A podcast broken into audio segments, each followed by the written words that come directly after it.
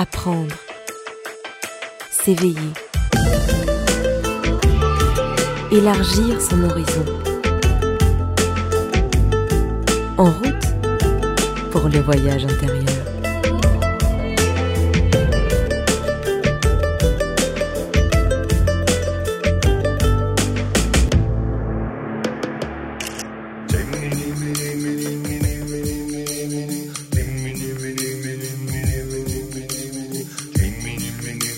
Bonjour chercheuses et bonjour chercheurs, bienvenue dans votre voyage intérieur.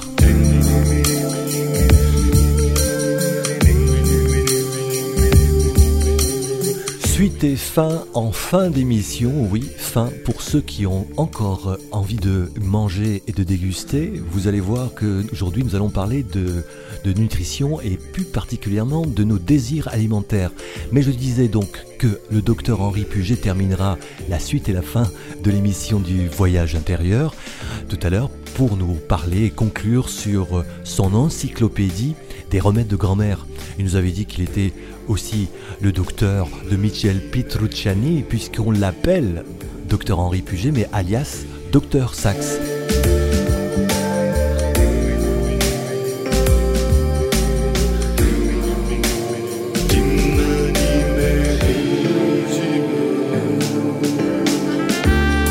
Alors je disais, aujourd'hui, notre invité, c'est le docteur Olivier Soulier qui va nous parler du sens de nos désirs alimentaires. Le docteur euh, Olivier Soulier est docteur en médecine, homéopathe et acupuncteur. Olivier Soulier est à la fois clinicien et chercheur également. Il travaille sur des domaines comme le sens des maladies, les microbes, l'embryologie, les neurosciences, les hormones, la vision symbolique, pour relier notre vie à son sens. Il a coopéré, c'est original, avec des religieux et des scientifiques. Il est l'auteur de nombreux ouvrages dont Histoire de vie et Message du corps. Alors chaque aliment porte en lui une valeur symbolique. Leur goût et leur saveur nous permettent de les repérer, inconsciemment ou consciemment, mais c'est pour leur fonction dans notre équilibre que nous les choisissons et les mangeons. Au-delà des éléments de diététique, nos désirs alimentaires expriment notre besoin et ils nous aident à maintenir notre équilibre. Il ne s'agit pas de savoir s'il faut manger des fruits, de la viande ou des acides ou du gras, mais à quoi ils nous servent et ce que veut dire notre besoin. Tout au long de la digestion, organe par organe, dès notre enfance, se constitue une partie de notre affectivité et notre inconscient. Le docteur Olivier Soulier aime répéter cette phrase de Khalil Gibran. Nul ne peut rien vous apprendre si ce n'est ce qui repose déjà à demi endormi dans l'aube de votre connaissance. Et c'est promis. Tout à l'heure, je vous donnerai les coordonnées, pardon, les coordonnées pour être bien chaussé et les références du docteur Olivier Soulier. Bienvenue dans ce voyage unique, comme tous les autres. Bonjour Olivier Soulier. Bonjour. Notre relation avec les aliments sont d'ordre affectif et inconscient. Quels sont les aliments de base euh, commune que nous partageons et dans lesquels nous nous retrouvons tous? Grande question. C'est une question très large. Comme dirait Umberto Eco, comme disait Umberto Eco, question à mille ans de réflexion. J'ai cru à 1000 euros. Non, question à mille ans de réflexion. Hein? Nos aliments, euh, l'avantage d'écouter les désirs alimentaires, c'est que euh, nous décidons trois fois par jour de ce que nous allons manger. Alors que nous ne changeons pas de métier, de voiture, de, euh, de maison, de région, de partenaire trois fois par jour, nous décidons trois fois par jour ce que nous allons manger. Ce que nous allons manger. Donc trois fois par jour, nous exprimons notre désir, ce qui nous plaît, ce dont nous avons besoin, et par ce dont nous avons besoin, les carences que nous avons à l'intérieur de nous, et ce qui va nous permettre de nous rééquilibrer. D'où l'intérêt de faire attention à ce, dont nous avons, que nous avons envie de manger, ce qui, qui est un informateur euh, extraordinaire. Alors, euh, par quoi on est attiré euh, Manger, on se, se rend compte que nos aliments sont quotidiens. C'est comme sa voiture, on ne change pas de voiture, on ne change pas de femme, on ne change pas d'habitude. Comment l'alimentation, euh, on peut changer d'alimentation? Est-ce que c'est une bonne chose de changer d'alimentation ou c'est de bon, bien de garder sa propre alimentation? Ce qui est important, c'est de suivre son désir en matière d'alimentation. D'une façon générale, vous pouvez manger tout ce qui vous attire, à une exclusion près, le sucre, qu'il faut limiter, sur lequel il faut faire attention. Sinon, vous pouvez manger tous les aliments qui vous attirent et, aussi longtemps qu'ils vous attirent. Parce que ils vont représenter un, médicament, une manière dont vous allez chercher à vous rééquilibrer. Je mets un petit bémol à ce niveau-là en sachant que cette idée-là n'est valable que si on tient compte du risque des leurs c'est-à-dire des appâts en quelque sorte qui sont mis dans l'alimentation moderne, les arômes artificiels, les odeurs artificielles qui sont rajoutées, qui sont des choses très perturbantes parce que ça vient perturber notre instinct. Alors si on enlève ça, le, leurre le plus classique, c'est l'aspartame, qui vient nous donner une sensation de goût sucré, qui déclenche donc chez nous une réaction où nous nous préparons à digérer du sucré, et il n'y a pas de sucré. Si elle a pub ironique sur le Canada Dry, ça avait le goût de l'alcool, c'était pas de l'alcool. C'est la poupée gonflable de l'alimentation, l'aspartame. Vous pensez que, et malheureusement, je pense que dans l'alimentation moderne, il y a énormément de leurre. Et c'est ce qui rend les choses dangereuses. Pourtant, tu proposes de développer ces sens, les sens, nos cinq sens. Donc... À la condition que les, les sens ne soient pas leurrés par des molécules artificielles liées à l'industrie agroalimentaire. Ce qui est un énorme problème aujourd'hui. Comment éviter les leurres puisqu'on n'est pas des connaisseurs? Oh, il, il faut savoir lire les étiquettes. Sans rentrer dans les détails, il faut savoir lire les étiquettes. Je pense que chaque personne devrait avoir une petite éducation à la lecture des étiquettes derrière les paquets. Bon, et moi qui porte pas de lunettes, je peux pas dire que je n'arrive pas à lire les étiquettes. J'ai un grand problème. Il faut, se balader avec ses loupes. Voilà, exactement.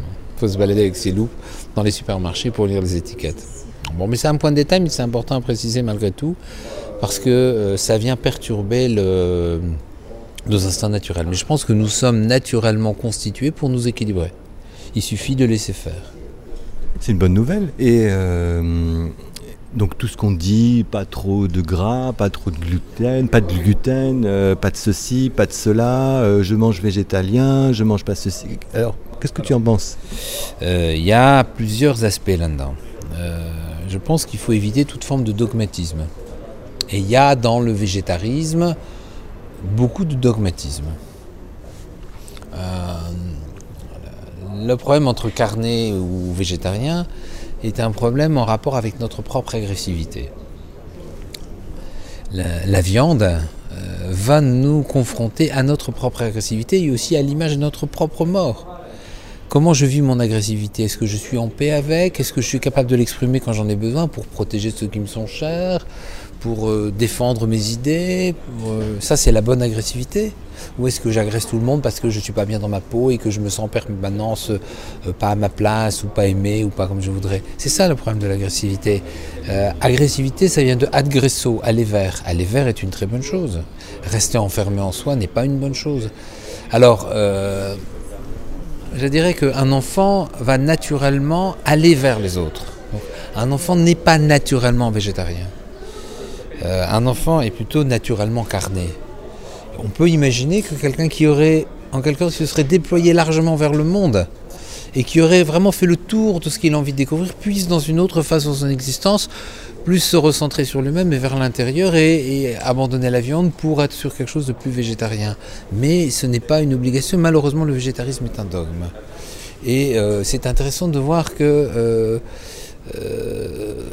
en matière de végétarisme, on a quand même eu un végétarien très célèbre. Euh, le plus célèbre de tous les végétariens, c'était Adolf Hitler. Adolf Hitler était un grand végétarien et quand on voit le film La Chute, on voit bien qu'il euh, dit à la fin de sa vie, euh, ses secrétaires disent, il ne parle plus que d'animaux et de régime végétarien. Alors pourquoi cet homme qui a mangé, qui ne mangeait plus de viande, végétarien, il, a eu des idées euh, noires? C'est toute la problématique. C'est un bon exemple. C'est toute la problématique de l'agressivité. En fait, il avait une agressivité, une agressivité considérable qui tenait à la souffrance de son enfance, puisque Hitler est un enfant du placard, un enfant battu. Et plutôt que d'être capable de comprendre le problème et de le, de le régler là où ça se passe, eh bien, il a nié sa propre souffrance et il a mis l'agressivité partout dans le monde. Il aurait mieux valu qu'il comprenne sa propre souffrance, qu'il recontacte sa véritable agressivité dans le sens aller vers sa solution, plutôt que de se déchaîner sur la planète entière. On a un bel exemple de cet ordre-là. L'autre, l'autre végétarien très connu, c'est Gandhi, bien évidemment. Et on voit, on voit le végétarisme aux deux extrêmes. Donc le problème n'est pas là. Le problème du végétarisme était, c'est une phase de vie et rien ne doit être dogmatique, je pense, dans ce domaine-là. Pour ce qui est du sans lait sans gluten, euh, il y a plusieurs choses. D'abord, euh, le gluten nous parle du, groupe, nous parle de, la, problème de la société. Le gluten apparaît, le problème du gluten apparaît quand le, le chasseur-cueilleur, euh, il y a 100 000 ans, quitte le centre de l'Afrique parce que à la fois la planète se réchauffe et il n'y a plus assez à manger pour tout le monde, et que la population dépasse un million d'habitants, et que tous les humains préhistoriques vont se répandre sur toute la Terre pour arriver à 100 millions d'habitants, mais quand ils vont avoir colonisé la totalité des surfaces existantes, ils pourront plus être chasseurs-cueilleurs et nomades, ils vont devoir se sédentariser. En se sédentarisant, ils vont planter des céréales. Et euh, avec la caractéristique des céréales, c'est que si vous la plantez un jour, il faut au moins attendre six mois pour la récolter. Et pendant six mois, il faut s'entendre avec les autres. D'où l'apparition de la structure du groupe, d'où l'apparition du gluten qui est codé là-dessus. Ça, c'est la première chose. Le gluten, c'est la loi, le groupe. Et la deuxième chose, c'est le, le lait, c'est la relation avec la mère et avec la famille. Donc effectivement, euh, quand vous avez une, problématique avec votre père et avec votre mère, vous supprimez le lait et le gluten. Donc ça c'est une base, mais c'est considéré comme euh, un élément thérapeutique. C'est-à-dire que l'alimentation, on peut l'utiliser aussi comme thérapeutique. Et quand on fait du sans lait sans gluten, ce n'est pas de l'instinct, c'est de la thérapeutique. Dire j'ai compris où est le problème et je vais trouver des solutions. Et là j'utilise un autre aspect de l'alimentation. Et manger halal, cachère, euh, on pourrait étendre aussi le sujet largement euh, Je pense que les, religions ont euh, beaucoup travaillé sur le principe de l'alimentation parce que, en quelque sorte, pour vendre une religion, il est important qu'elle soit bénéfique. Et manger halal, manger cachère, ce sont des principes simples qui tiennent à, qui étaient des principes de médecine. C'est-à-dire que dans l'Antiquité, le cochon, c'était un, des animaux les plus infestés, et manger du cochon rendait malade. Donc, euh, dire il ne faut pas manger de cochon, c'était une très très bonne idée diététique à l'époque. C'est comme on dit aujourd'hui ne, buvez pas de l'eau croupie. C'est la, même chose, avoir compris que boire de l'eau croupie est dangereux. Donc, euh, je pense que dans la sagesse des religions, il y a toujours eu un message spirituel et un message de diététique et regardez, suivez ce que je dis dans mon enseignement spirituel et faites-le aussi dans la diététique, vous verrez que vous irez mieux. Et effectivement, manger halal, manger cachère, c'est des choses de cet ordre-là. Aujourd'hui, ce ne serait plus une nécessité parce que avec les méthodes sanitaires, on a des porcs qui sont en très bonne santé. certains vont me dire que quand vous mangez halal, vous allez saigner un animal, donc vous allez le faire souffrir, et que vous allez manger un animal souffrant.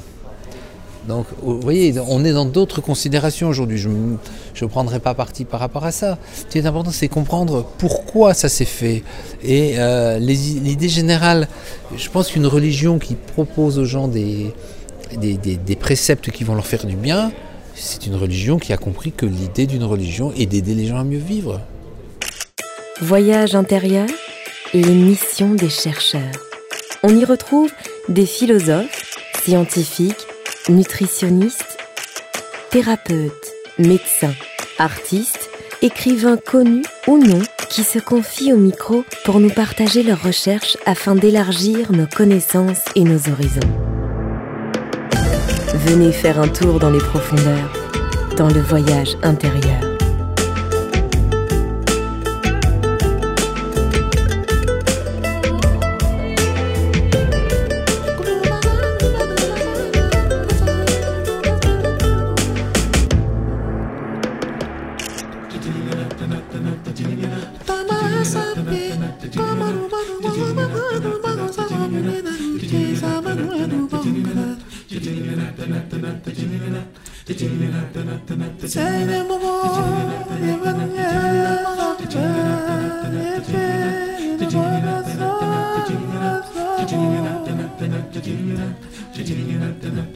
Don't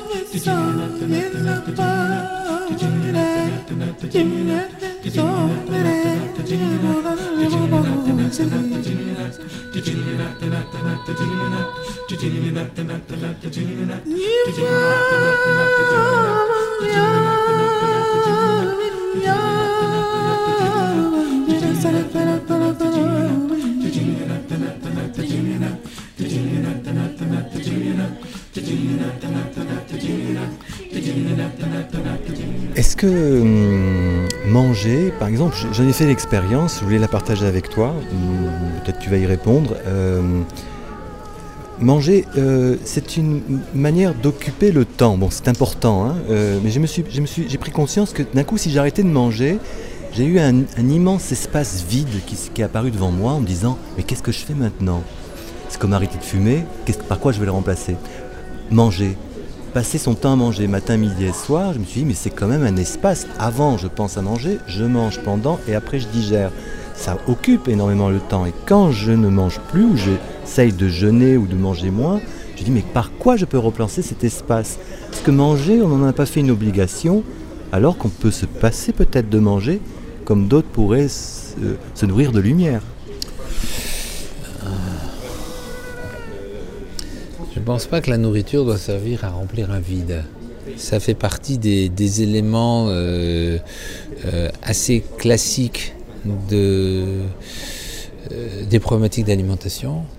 L'alimentation ne doit pas servir à remplir notre vide. Même si elle remplit le vide de l'estomac, elle remplit notre faim. Mais on est dans une autre... c'est très enfant finalement de passer d'un repas à l'autre. Ça me fait penser quand j'entrais de l'école et quand j'avais 5 ans, la première chose que je disais à ma mère, c'est qu'est-ce qu'on mange? Et c'est très enfant, ça, c'est très. Ou alors quand ta mère ouvre la porte, est-ce que tu as faim, mon fils? Ah oui, c'était euh, qu'est-ce qu'on mange, qu'est-ce qu'on fait, mais ça c'est très enfant, c'est très. Euh, mais bon, l'alimentation c'est autre chose.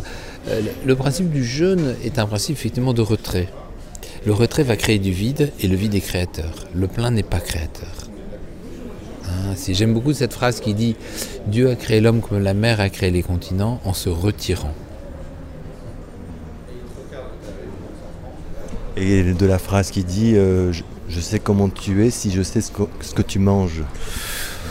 Oui, oui, mais je pourrais, le dire quand j'exprime le, problème des désirs alimentaires. Euh, je dirais pas je sais comment tu es, mais je, pourrais dire quand tu me dis ce que tu manges, tu exprimes ce dont tu as besoin.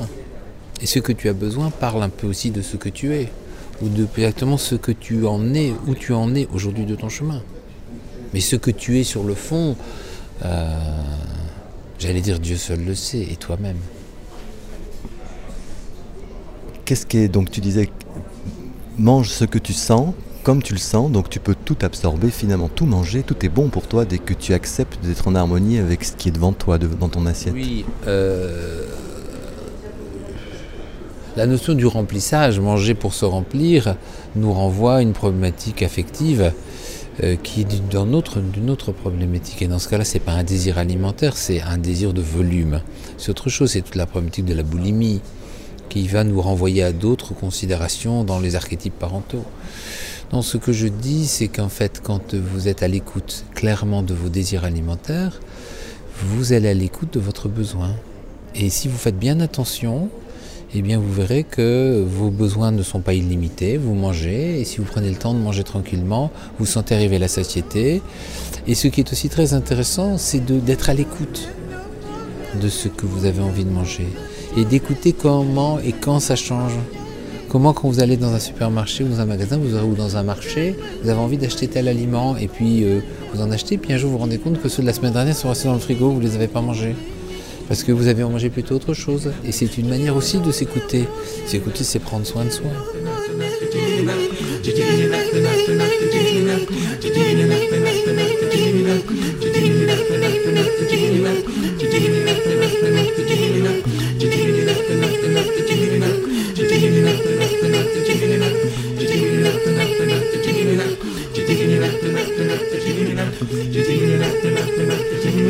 up, did up, did up, did up, did up, up, Gina.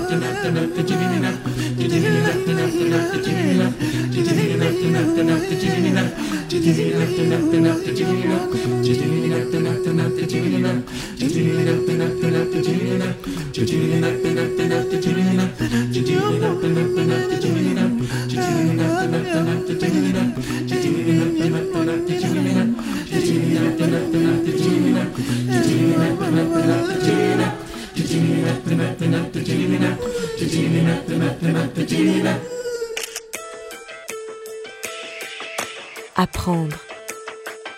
S'éveiller. Élargir son horizon. En route pour le voyage intérieur.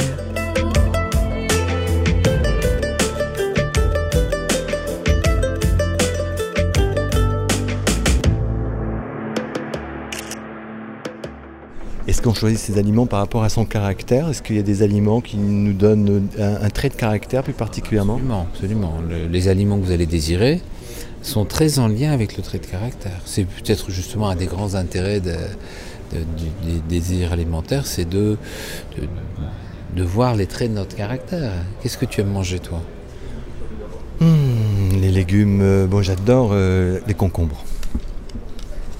Les concombres, c'est un cucurbitacé. Comme disait Coluche, c'est un gros mot. Et le concombre, c'est un, aliment très sexuel, comme tous les cucurbitacés. C'est, le, c'est la problématique du désir. Euh, mais le, concombre est un désir sexuel acceptable. La, la pastèque, par exemple, c'est, c'est bon, mais c'est impossible à, c'est- non praticable, je dirais. Mais on peut aussi avoir la citrouille. Alors la citrouille, c'est encore autre chose. La citrouille, c'est je rêve du prince ou de la princesse et ça va se transformer en carrosse et je rentre carrément dedans. Mais c'est un désir, dans ce cas-là, c'est l'inverse. Je rentre dans le désir, donc c'est presque de l'hystérie. Je, je rentre dans l'utérus. Et la, citrouille, c'est un, un désir exubérant euh, qui m'envahit et qui me fait partir dans mes rêves. C'est toute la famille des cucurbitacées où il y a des formes euh, incroyables dans les courges. Il y a des courges qui ont des formes absolument étonnantes, qui sont très très belles au niveau esthétique. C'est c'est tout le panel de nos désirs. L'artichaut, Bah, L'artichaut, c'est un, euh, c'est un aliment qui va parler effectivement des cœurs d'artichaut, mais qui va parler aussi des, désirs que l'on peut avoir et de, certaines formes d'idéalisation de nos désirs, qui fait que quand on dit de l'artichaut que c'est un cœur d'artichaut, en fait, c'est parce que il projette trop sur euh, les amateurs d'artichaut projettent trop sur les éléments, et, du coup, ils vont être déçus parce qu'ils n'ont pas regardé la réalité comme elle est. Et euh, les enfants ont une petite blague sur l'artichaut. Ils disent c'est quel est, l'aliment, la- le légume qui souffre le plus? Hein Hein, c'est l'artichaut parce que euh, on lui arrache les poils, on lui coupe la queue et on lui mange le cœur. Et effectivement, il y, a- il y a cette notion de, de- de vouloir rêver à quelque chose et de, de se confronter. Et je suis cœur d'artichaut parce que je n'ai pas voulu voir la réalité comme elle est. alors quel est le bon aliment qui nous rend équilibrés? Il n'y a, pas de- il n'y a pas de magie, il n'y a pas un bon aliment qui nous rend équilibré. Ce qui nous rend équilibré, c'est d'être raisonnablement à l'écoute de soi-même, de prendre soin de soi. En fait, dans un chemin, quand vous avancez dans un chemin, vous allez sentir un besoin. Ah là, j'ai besoin de ça, comme j'ai besoin de dormir, j'ai besoin d'aller me promener, j'ai besoin de discuter, j'ai besoin de m'isoler. Euh, et si vous faites attention à ça, vous répondrez à votre besoin. L'aliment va, va être du même ordre. Il n'y a, pas de- il n'y a pas de recette miracle. Dans chaque pays, on mange différemment. Donc comment on pense en Asie Est-ce qu'on mange pas pareil? Oui, alors, euh, c'est vrai qu'on ne mange pas pareil, et je pense aussi que les cultures des pays sont influencées par la production du sol. La psychologie des pays est un peu en lien. D'ailleurs, les gens qui voyagent, qui vont à l'étranger, disent que ce qui leur manque, c'est souvent de, les aliments de leur pays. On était à table tout à l'heure avec une femme qui dit Je suis partie, euh, je ne sais plus où elle était allée, mais ça lui manquait de ne pas avoir le, les Fromage. aliments dont avait. Par exemple, par exemple. Euh, en France, on aime beaucoup les fromages, mais et on est quand même marqué. Il y, a- il y a une interaction entre la terre et l'être humain qui vit dessus. Donc ça veut dire qu'on ne peut pas aller vivre au bout du monde. Si. À partir du moment où on est, on, de quelque part, c'est imprégné dans nos cellules. Oui, c'est produit de nos cellules, mais, mais on peut aussi s'adapter. Il est tout à fait possible de s'adapter, mais ça veut dire aussi que je vais pouvoir comprendre que dans certaines circonstances, je peux avoir de la nostalgie. La nostalgie, c'est cette sensation de, la mémoire de là où on vient. Alors, en neurosciences, on connaît bien la nostalgie quand on, dit qu'un ours euh, euh, a la nostalgie des montagnes où il est né. Quand on a voulu réimplanter des ours dans les Pyrénées, on a importé des ours des Slovénies. Parce qu'en Slovénie, il y a le même type de montagne que dans les Pyrénées. C'est-à-dire des montagnes pas trop hautes ou moyennement hautes, Mais euh, si vous voulez implanter des, ours de Sibérie dans les Pyrénées, ça ira pas parce qu'ils aiment bien le plat. Donc on, a une empreinte, l'être humain vient d'une empreinte d'une zone dont il faut tenir compte. Et puis euh, après, il va s'adapter. On va s'adapter à une situation, mais, mais il est logique qu'on sente l'empreinte d'où on vient. D'avoir conscience de l'empreinte d'où on vient, c'est aussi avoir un moyen d'avoir un bon appui pour aller vers autre chose. Est-ce que l'alimentation n'est pas aussi une façon de, religieuse? Parce que j'ai souvent remarqué que quand on ne mange pas pareil, mon voisin ne mange pas pareil, je peux l'exclure de la société. Il y a des formes d'exclusion des fois. Je l'ai vu dans une cantine, euh, cantine pour une petite école où les parents n'étaient pas d'accord sur la manière de, manger, de, la manière de, partager les mêmes repas. Dans la vie, il y a toujours moyen d'aller vers la rencontre ou d'aller vers l'exclusion. On n'a pas besoin de l'alimentation pour ça. L'alimentation peut aussi être l'occasion d'une rencontre, de partager, de faire découvrir. Vous invitez quelqu'un chez vous, vous lui faites découvrir un plat que vous aimez, et en lui faisant découvrir ce plat que vous aimez, il va vous découvrir vous. Et la manière dont vous avez fait, dont vous avez fait à manger en plus avec votre cœur, avec amour. Donc l'alimentation peut être aussi. On peut, en fait, il n'y a pas de choses bonnes ou mauvaises. Presque toujours, euh, la plupart du temps, vous pouvez prendre une chose, en faire quelque chose de bien ou en faire quelque chose de mal. Et vous mangez quoi, vous? Oh, je mange ce dont j'ai envie. et moi, de, nature, je suis plutôt gourmand. Et, euh, et voilà, à une époque, il y a, une 15, 15, ou 20 ans, j'ai essayé d'être végétarien un petit moment parce que j'avais lu pas mal de choses. Et puis, euh, euh, c'est vrai qu'il y, avait, il y a eu des choses intéressantes dans cette expérience, mais je me suis rendu compte que ça m'allait pas particulièrement. Et quand je me suis mis au bout de quelques années à remanger de la viande, j'ai senti une énergie en moi considérable et qui me va très bien parce que c'est dans mon caractère. En plus, je suis un, groupe haut, donc ça me va plutôt bien.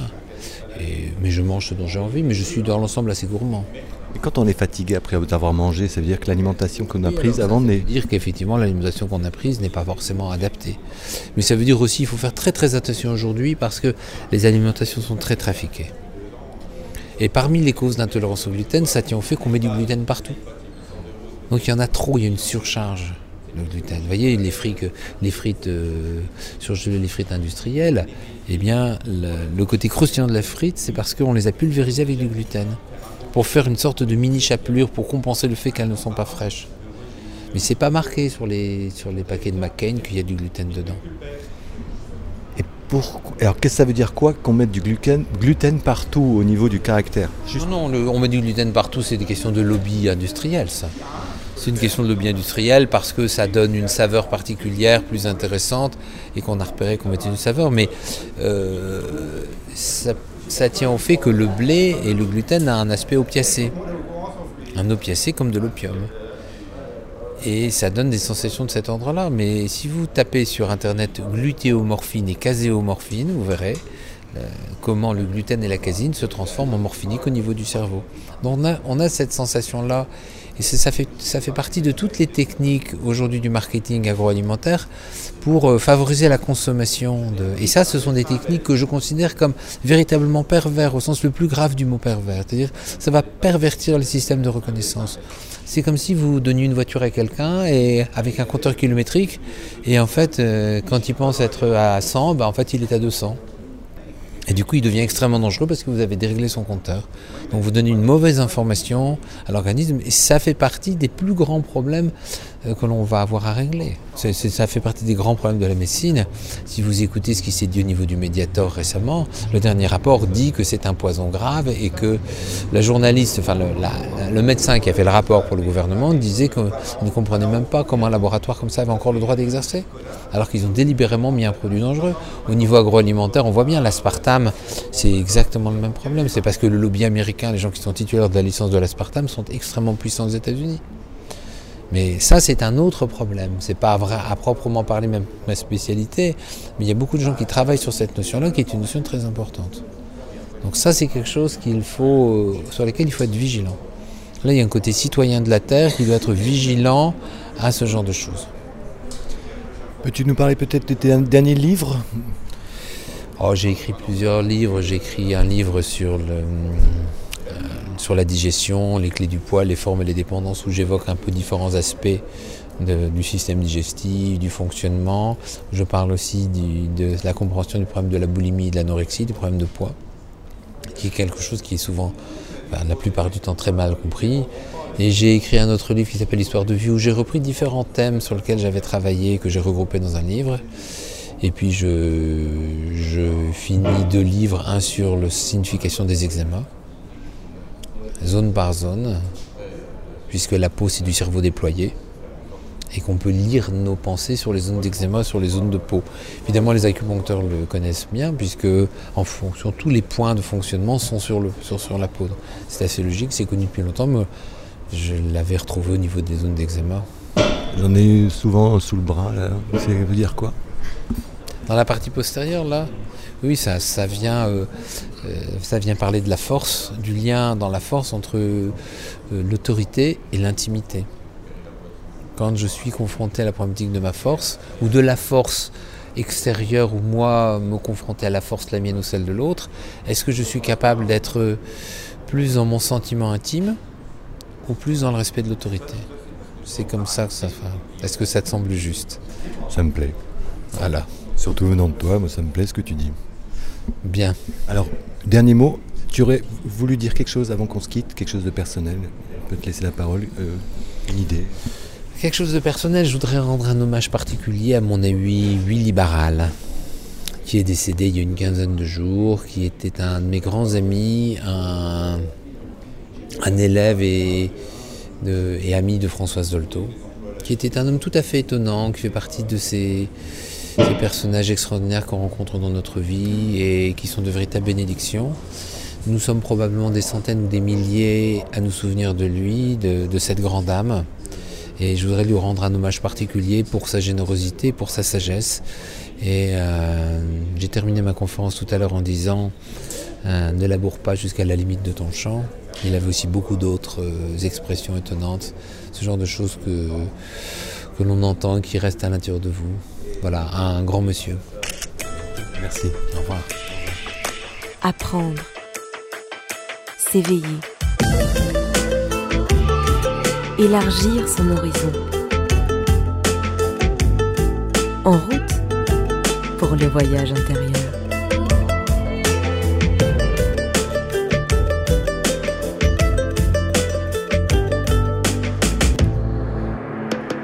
Pour continuer le voyage avec euh, le docteur Olivier Soulier, pour approfondir le sujet ou explorer d'autres chemins de découverte et de connaissance, un site en tout cas www.lessymboles au pluriel.com. N'écrivez pas au pluriel, hein. je répète. www.lessymboles.com. Sans ces symboles, c'est dans le Loire-Atlantique, c'est là-bas que Olivier est. Sinon, il voyage partout. Paris, Aix-en-Provence, Lyon, Bruxelles, euh, Annecy. Et vous trouverez des sujets comme le sens des désirs alimentaires, relations amoureuses, embryologie, cerveau, pensée, psychologie, psychiatrie, tout un programme de formation qui est donné si vous allez sur son site. J'espère que tout va bien.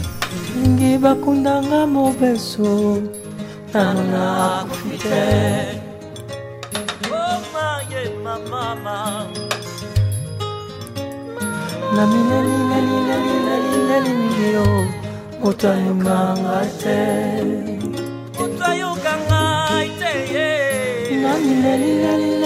Te tayokanga te nakomi lela oh. yango wana na milelinga moko osunawa nayebi moto moko te akolela ngai. Na mileli o yango wana na mileli o moto ayokanga te na mileli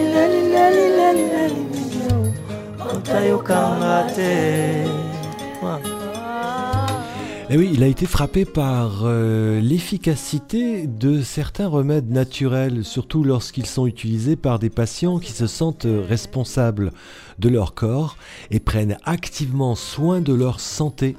Il a également constaté que certains produits naturels étaient totalement inefficaces et peu actifs comme de la poudre de perlimpinpin.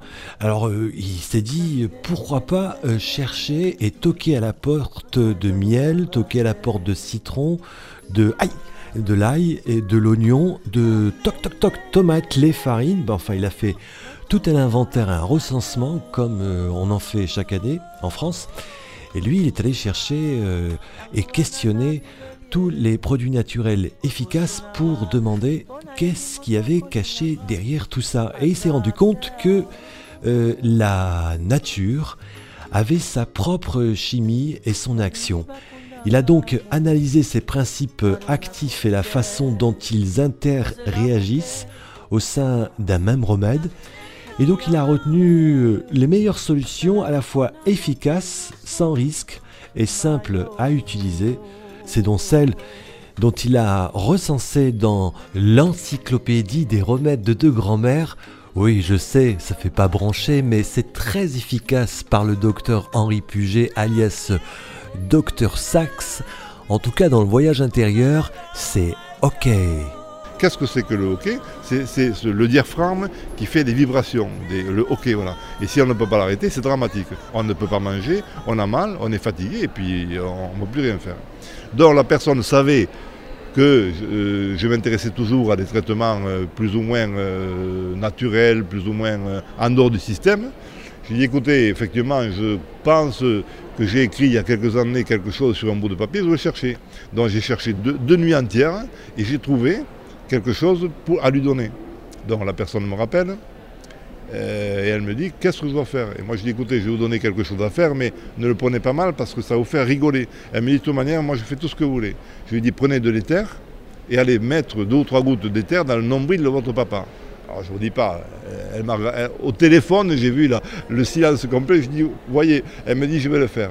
Bon, moi j'avais, je l'avais jamais fait, mais j'avais lu dans, un bouquin médical euh, rangé par les rats parce que j'ai retrouvé un dictionnaire. J'avais lu ça parce qu'avant ils étaient très intéressés, là, les, très bien les, bouquins. Il y avait de l'homéopathie, de la phyto, des plantes, de la chirurgie, tout était extraordinaire. C'est pour ça que je garde ce, dictionnaire. Il doit être de 1800 et quelques, vous c'est absolument formidable. Donc le, soir même, la personne me rappelle, en pleurant, je dis bon, euh, j'ai tué son, son papa. Elle ne pouvait rien me dire en pleurant. Elle me dit, papa n'a plus de, plus de, problème au niveau, au niveau du hockey, c'est fini. moi, je, me suis dit, mais c'est pas possible ça. Donc, alors j'ai dit, écoutez, rappelez-moi demain après-demain pour savoir. Je me dis, mais qu'est-ce qui se passe? C'est pas. Alors c'est peut-être vibratoirement, c'est peut-être une coïncidence, c'est je sais pas quoi. Et elle me rappelle, elle me dit non, non, non, euh, ça va. Bon, alors j'ai dit écoutez, recommencer dans une semaine parce que ça peut revenir, effectivement, c'est revenu. Et au bout de, au bout de 15 jours, c'était fini. Il est sorti, maintenant il est vivant, tout va bien. Et là, je me suis dit, mais qu'est-ce que c'est? C'est le bon Dieu qui frappe ou c'est moi, c'est le produit, je ne sais pas quoi. Et j'ai commencé à, apprendre et à essayer de trouver des petits remèdes comme ça. Et ça, c'est l'historique des remèdes de grand-mère. Et je me suis aperçu que il y avait des milliers, je dis bien des milliers de remèdes de grand-mère. J'ai commencé à interviewer euh, pas pour 500 grand-mères, 500 grands-pères. Ah, mais oui, docteur, il y a ça, ça, ça, nos grand-mères faisaient ça. Et je suis arrivé à, une, nourriture de remèdes de grand-mère à peu près de 2000 remèdes. Donc, ça, c'est le premier bouquin qui s'appelle Remèdes de grand-mère, qui euh, nous ont permis, avec une co-autrice qui s'appelle Régine Tessot, de faire le livre parce que moi j'avais besoin de beaucoup de documentation. Et on a gardé à peu près dans le premier livre 250 remèdes de grand-mère. Et j'ai trouvé l'explication scientifique, j'ai trouvé le comment ça marche. Et c'est ça qui a intéressé un éditeur, et c'est ça qui a fait que le premier bouquin a été un best-seller. Donc au départ, on a fait un bouquin sur les petits bobos qui soignent l'intérieur de l'organisme. Après, on a fait un autre bouquin qui soigne les, petits bobos de l'extérieur de l'organisme, la peau, les cheveux, les ongles, tout ça. Après, on a fait un bouquin sur le bien-être, sur les tisanes, sur la lune, pourquoi la Lune influence euh, l'être humain. Extraordinaire. Et j'ai trouvé une vingtaine de pathologies avec explication scientifique. Ça, c'est intéressant. Et là, la maison d'édition, voyant que depuis 10 ans ça marche, nous a fait ce fameux livre qui s'appelle Encyclopédie de grand-mère, qui est une compilation. Ça fait quand même un, an de travail énorme, 650 pages, une, bonne compilation. Par exemple, vous avez euh, une crise de foie au lieu de prendre n'importe quel médicament, vous prenez du citron, vous prenez deux ou trois tranches de citron, vous les mettez dans un pot à eau, vous mettez de l'eau chaude, un litre d'eau chaude, une cuillère à soupe de miel, le miel c'est important, et vous buvez ça toute la journée. Et le soir, votre foie, votre foie est nickel. Pourquoi? Et c'est pas cher en plus, et pas dangereux, non toxique, efficace.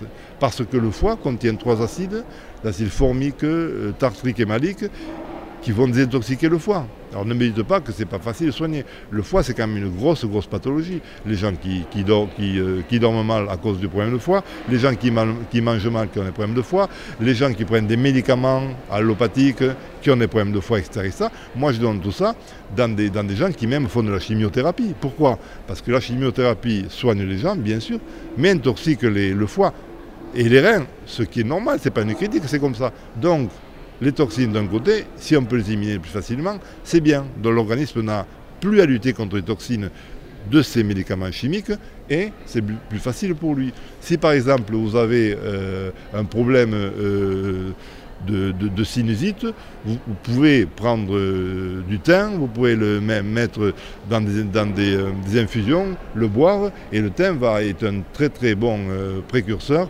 pour enlever tous les toxines au niveau des sinus. Et vous avez beaucoup, beaucoup de pathologies comme ça qui peuvent se soigner grâce à ces, petites choses. Ah, lors d'une dernière campagne de Russie, il y a très longtemps, mais je ne me souviens plus à quelle année, le chirurgien qui travaillait là n'a plus d'antibiotiques, ni de corticoïdes, ni rien. Qu'est-ce qu'il a fait? Il a demandé des kilos de miel et il a soigné la moitié des, euh, des, gens qui, étaient, qui avaient des problèmes d'amputation de jambes ou des problèmes de, guerre, tout ça, et il, les a soignés. Pourquoi? Parce que le, miel est un cicatrisant exceptionnel. Donc, c'est quand même intéressant de savoir qu'avec du miel, on peut soigner beaucoup de choses. Un, le miel contient euh, un antibiotique naturel, contient un anti-inflammatoire, euh, c'est un hyperacide, c'est un euh, traitement contre l'acidité, c'est quand même intéressant. Et tout à l'heure, alors je vous, je vous disais pour le, pour le hockey, l'intérêt c'est que le hockey, quand pourquoi ça marche Parce que le, quand vous mettez de l'éther dans le nombril, ça vous faire ce qu'on appelle une sidération. Sidération, ça veut dire que euh, vous avez un arrêt de la, de la, du, euh, diaphragme, des, euh, des, mouvements du diaphragme. Et donc le, hockey s'arrête de lui-même et définitivement. Donc vous avez quand même beaucoup de pathologies qui sont très très intéressantes, très faciles à faire, non toxiques et qui marche bien. Apprendre. S'éveiller. Élargir son horizon. En route pour le voyage intérieur.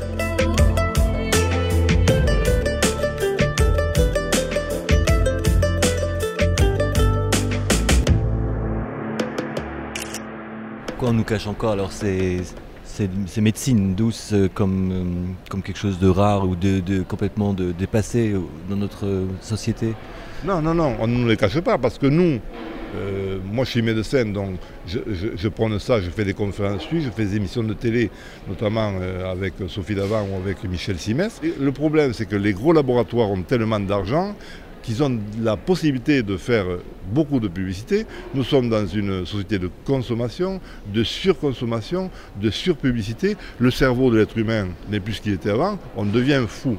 Donc maintenant, il faut, il faut essayer de faire changer la mentalité des gens qui est en train de changer parce que euh, euh, au départ, euh, ces livres, on est à peu près à 350 000 exemplaires vendus. C'est peut-être pas beaucoup, mais 350 000 multipliés par le nombre de gens qui le lisent, ça commence à faire une somme. quand vous avez aussi les... moi, je, fais souvent, je vais souvent à des conférences chez les bouddhistes. Il y a, il y 20 ans, on était, on était 50. Maintenant, dernièrement, on était 1500 comme au congrès de Marion Kaplan, là, que je euh, euh, remercie parce que de, m'avoir invité. Non, non, il y a quand même beaucoup de gens qui font leur approche personnelle. Si vous, vous êtes là pour m'interviewer, c'est que vous êtes là parce que ça vous intéresse. Il y a de plus en plus de gens. Marion Kaplan, à, Aix-en-Provence, elle avait 500 personnes. À Lyon, elle avait 1000 personnes. Aujourd'hui, 1500 personnes. Ce sont des gens quand même qui sont à l'écoute. Donc, de plus en plus, mais, mais ça, les, médias ne le disent pas ou, très peu, parce qu'il y a trop d'informations dans le monde. On est dans, un monde de fous, d'argent. De, de, je critique pas l'argent, moi, moi j'en gagne dans mon métier, sinon qu'est-ce que vous voulez faire? Mais en fait, le français, il ne faut pas avoir d'argent, ils sont, jaloux. Qu'est-ce que ça veut dire quoi ça? Il faudrait quand même voir ce qui se passe. Donc, donc ces, remèdes de grand-mère sont là pour soigner les petits bobos, c'est-à-dire euh, on fait de la bobologie, puisque tout à l'heure vous m'en avez parlé. je ne soigne pas, dans mon cabinet médical, je soigne de grosses pathologies parce qu'il faut les soigner avec l'allopathie, mais quand je peux donner complément alimentaire et, quand je peux leur fournir ça, et, maintenant que les gens le savent, au départ je n'osais pas en parler parce que, bon, je suis installé dans le 16e arrondissement, au 17e arrondissement maintenant depuis, depuis 9 mois, bon, et puis maintenant j'en parle sans aucun problème et je fais des conférences parce que les gens sont intéressés par ça. Et ça c'est quand même euh, un principe qui devient de plus en plus un mode, mais on n'en parle pas dans les médias parce que vous avez trop, trop, la politique prend beaucoup trop de choses, et puis maintenant les gens ne veulent avoir que des, que, des scandales, que des massacres, que du sang à la télévision. Regardez quand même les, les, enfants, des, des, jeux comme ça. Pourquoi les, les, jeunes du Danemark ont pété le plomb, à, à, tuer 80 personnes? Parce que entre autres, les jeux télévision, vous, n'avez que, de, la mort à la télévision parce qu'il faut faire de, l'audimat. Vous n'avez que du sexe sur Internet. C'est une c'est un scandale monstrueux parce que les jeunes à 4 ans, ils voient tout ce, que, tout ce que, même nous adultes, on n'a jamais vu de notre vie, où on en est là. Et malheureusement, euh, on est dans une situation critique où plus personne ne peut rien faire. Vous avez des gens qui, euh, euh, qui ont les finances au niveau mondial et qui n'ont rien à foutre de ça. Donc nous, on essaie petit à petit par tous les, thérapeutes, les médecins, les ostéopathes, tout ça. Regardez, l'ostéopathie, ça devient de plus en plus important, alors qu'avant, on n'en parlait pas. Les hôpitaux, maintenant, euh, euh, demandent à des acupuncteurs de venir, demandent à des gens, docteurs, des médecins comme Serge Rafal de venir euh, pour et, maintenant, ils s'aperçoivent que la chimiothérapie tue beaucoup de gens. Donc, on est quand même dans un système qui est en train de changer, c'est ce que je pense, qui va changer de manière difficile, mais il ne peut pas ne pas changer, sinon on, va en, plein dans, le mur. D'où, je vous répète, cette encyclopédie. Alors la maison d'édition, qui est la maison d'édition euh, La Martinière, nous a fait, moi je pense, un beau cadeau.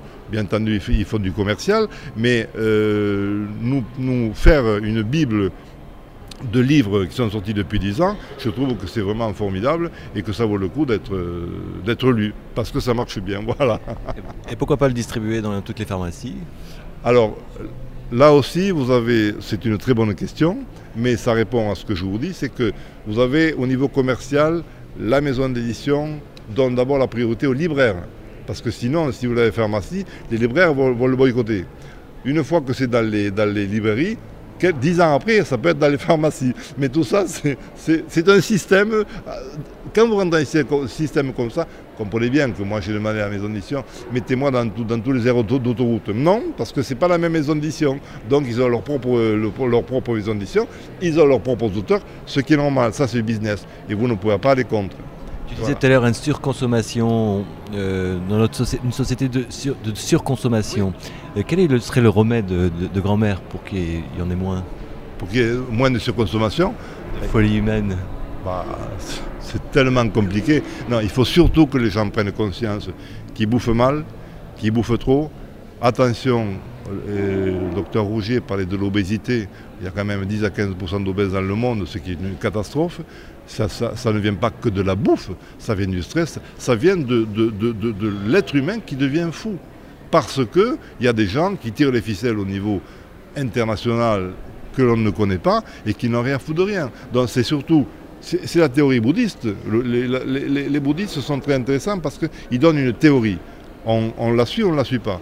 Vous avez tout dans le bouddhisme. Donc c'est une théorie, une philosophie, c'est surtout pas une secte, hein. philosophie qui vous permet de dire, voilà, prenez conscience que vous êtes un être humain, prenez conscience de ce qui, que, vous avez un karma, enfin ça c'est encore autre chose, prenez conscience que vous vivez et prenez conscience d'arrêter d'être jaloux, d'arrêter de faire des conneries, d'arrêter de surbouffer, d'arrêter de, faire n'importe quoi. Mais il n'y a pas de remède, c'est un remède personnel. Vous dites, moi en tant qu'être humain, soit je deviens un être humain, je gagne des points dans cette vie, pour après, euh, quand, je, quand je reviendrai dans le cosmos, pour ne pas revenir sur cette terre, ou alors je perds, je perds et puis moi je crois au vie intérieur, ça c'est autre chose, je perds des points. Il n'y a pas de remède. chacun doit prendre conscience, mais, mais, petit à petit, ce sont des, petits, euh, au, lieu, de, boire, de, boire, du vin, je veux dire, on, va boire euh, de l'eau. Je bois du vin aussi comme tout le monde, mais on ne va pas se saouler la gueule, parce qu'après le foie il va pas bien, et puis le matin on est, on est mal, etc. C'est toute une, une, une science personnelle et, une conscience de l'esprit qui va nous permettre de changer. Moi j'ai changé euh, et je change tous les jours grâce aux conférences, grâce aux radios, grâce à vous, grâce à tout le monde, parce que j'écoute et après j'essaie d'adapter euh, à mon niveau. Voilà. Quel remède tu prends chaque matin pour garder cette conscience euh, éveillée? Oh moi je prends. Non, moi je prends des, vitamines naturelles, je prends la DHEA parce que j'estime que la DHEA est naturelle, un très très bon produit. Euh, je prends euh, quelques traitements euh, qui me permettent prévention de, tous les phénomènes d'arthrose.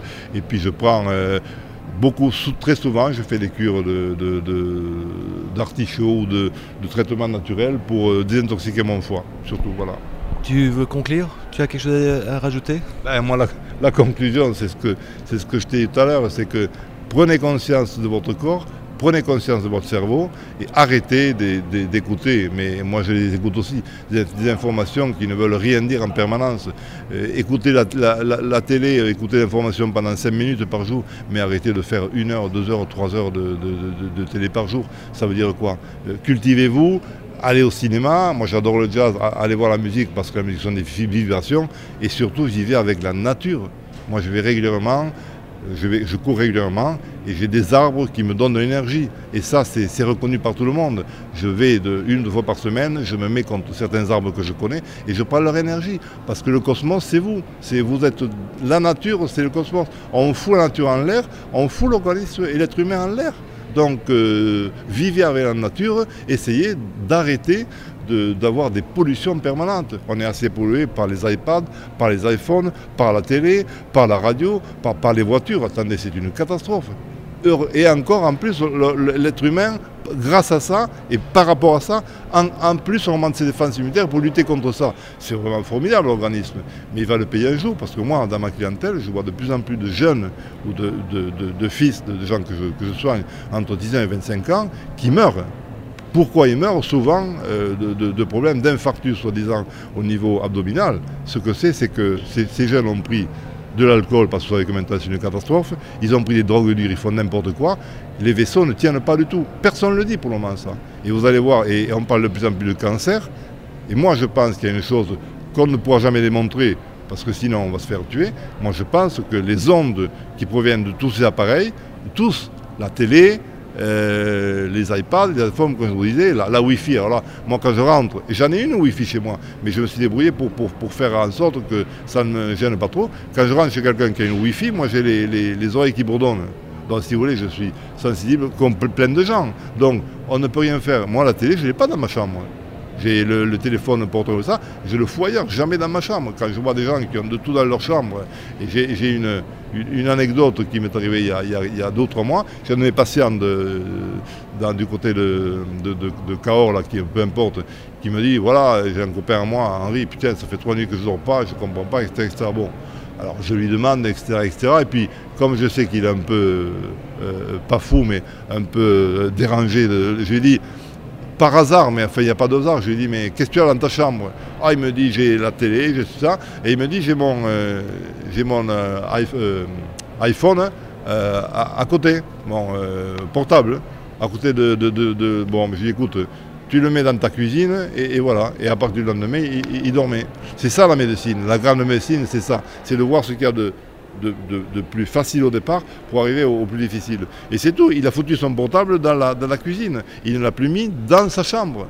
Alors attendez, si c'est quand même pas euh, un problème de, mauvaise onde énergétique, c'est ça le problème. Mais je ne vais pas lutter contre la société de, consommation. Moi je suis trop petit pour ça. Mais si, chacun on a, ce, discours, un par un, les, les gens prennent conscience. Et là, maintenant, il n'a plus de mauvaise énergie par rapport à son, système cérébral. Donc, il peut dormir correctement. Vous le voyez, quand, vous bouffez trop, vous dormez mal. Quand vous regardez la, télé pendant deux heures, souvent vous dormez mal parce que votre cerveau est pollué. Il ne faudrait jamais regarder euh, avant de s'endormir euh, Internet, tout ça. Et tout le monde le fait. Et après, les gens, les gens dans grosse pathologie actuellement, les gens ne dorment pas. Attendez, ils n'ont qu'à se demander pourquoi ils ne dorment pas et faire en sorte de, savoir et comprendre. Les gens comprennent rien, ils ne veulent pas. Mais il faut qu'ils réfléchissent. Voilà. Qui se mettent dans la nature et qui réfléchissent à, tout ce qui... Euh, moi, le soir, je fais euh, un brainstorming de ma journée. Je dis qu'est-ce que j'ai fait aujourd'hui? Est-ce que j'ai fait une bonne action? Qu'est-ce que j'ai fait? Et je vous garantis que quelquefois, je me dis, mais j'ai rien fait. J'ai fait que des conneries aujourd'hui. Et c'est pas bien. Il faut être heureux moi, quand je me lève, je me dis, je ne suis pas paralysé, j'ai pas de cancer, euh, même s'il pleut, j'en ai rien à foutre. Merci mon Dieu, attendez. Si tout le monde disait ça, eh ben, il y aurait déjà moins, moins de pollution. Et le soir, je me dis, bon, qu'est-ce que j'ai fait aujourd'hui? J'essaie, j'essaie de faire une bonne action par jour. Une. Eh bien, vous voyez, pendant 15 jours, c'est facile, et puis après, Tintin. Une bonne action, ça veut dire aider quelqu'un à traverser dans la rue, ça veut dire donner un coup de fil à quelqu'un qui est malade, ça veut dire euh, plein de choses comme ça. je vous garantis que c'est très, très, très difficile de faire 365 bonnes actions par, par, euh, par an. Voilà. Mais si vous le faites, vous êtes content. Voilà. Merci, merci, merci à toi. À bientôt. Merci pour l'interview. Voilà.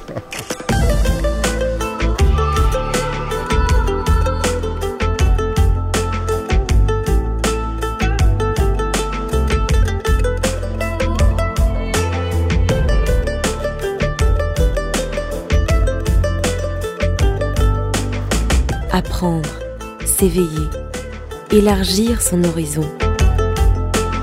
Plus jamais seul, en route pour le voyage intérieur.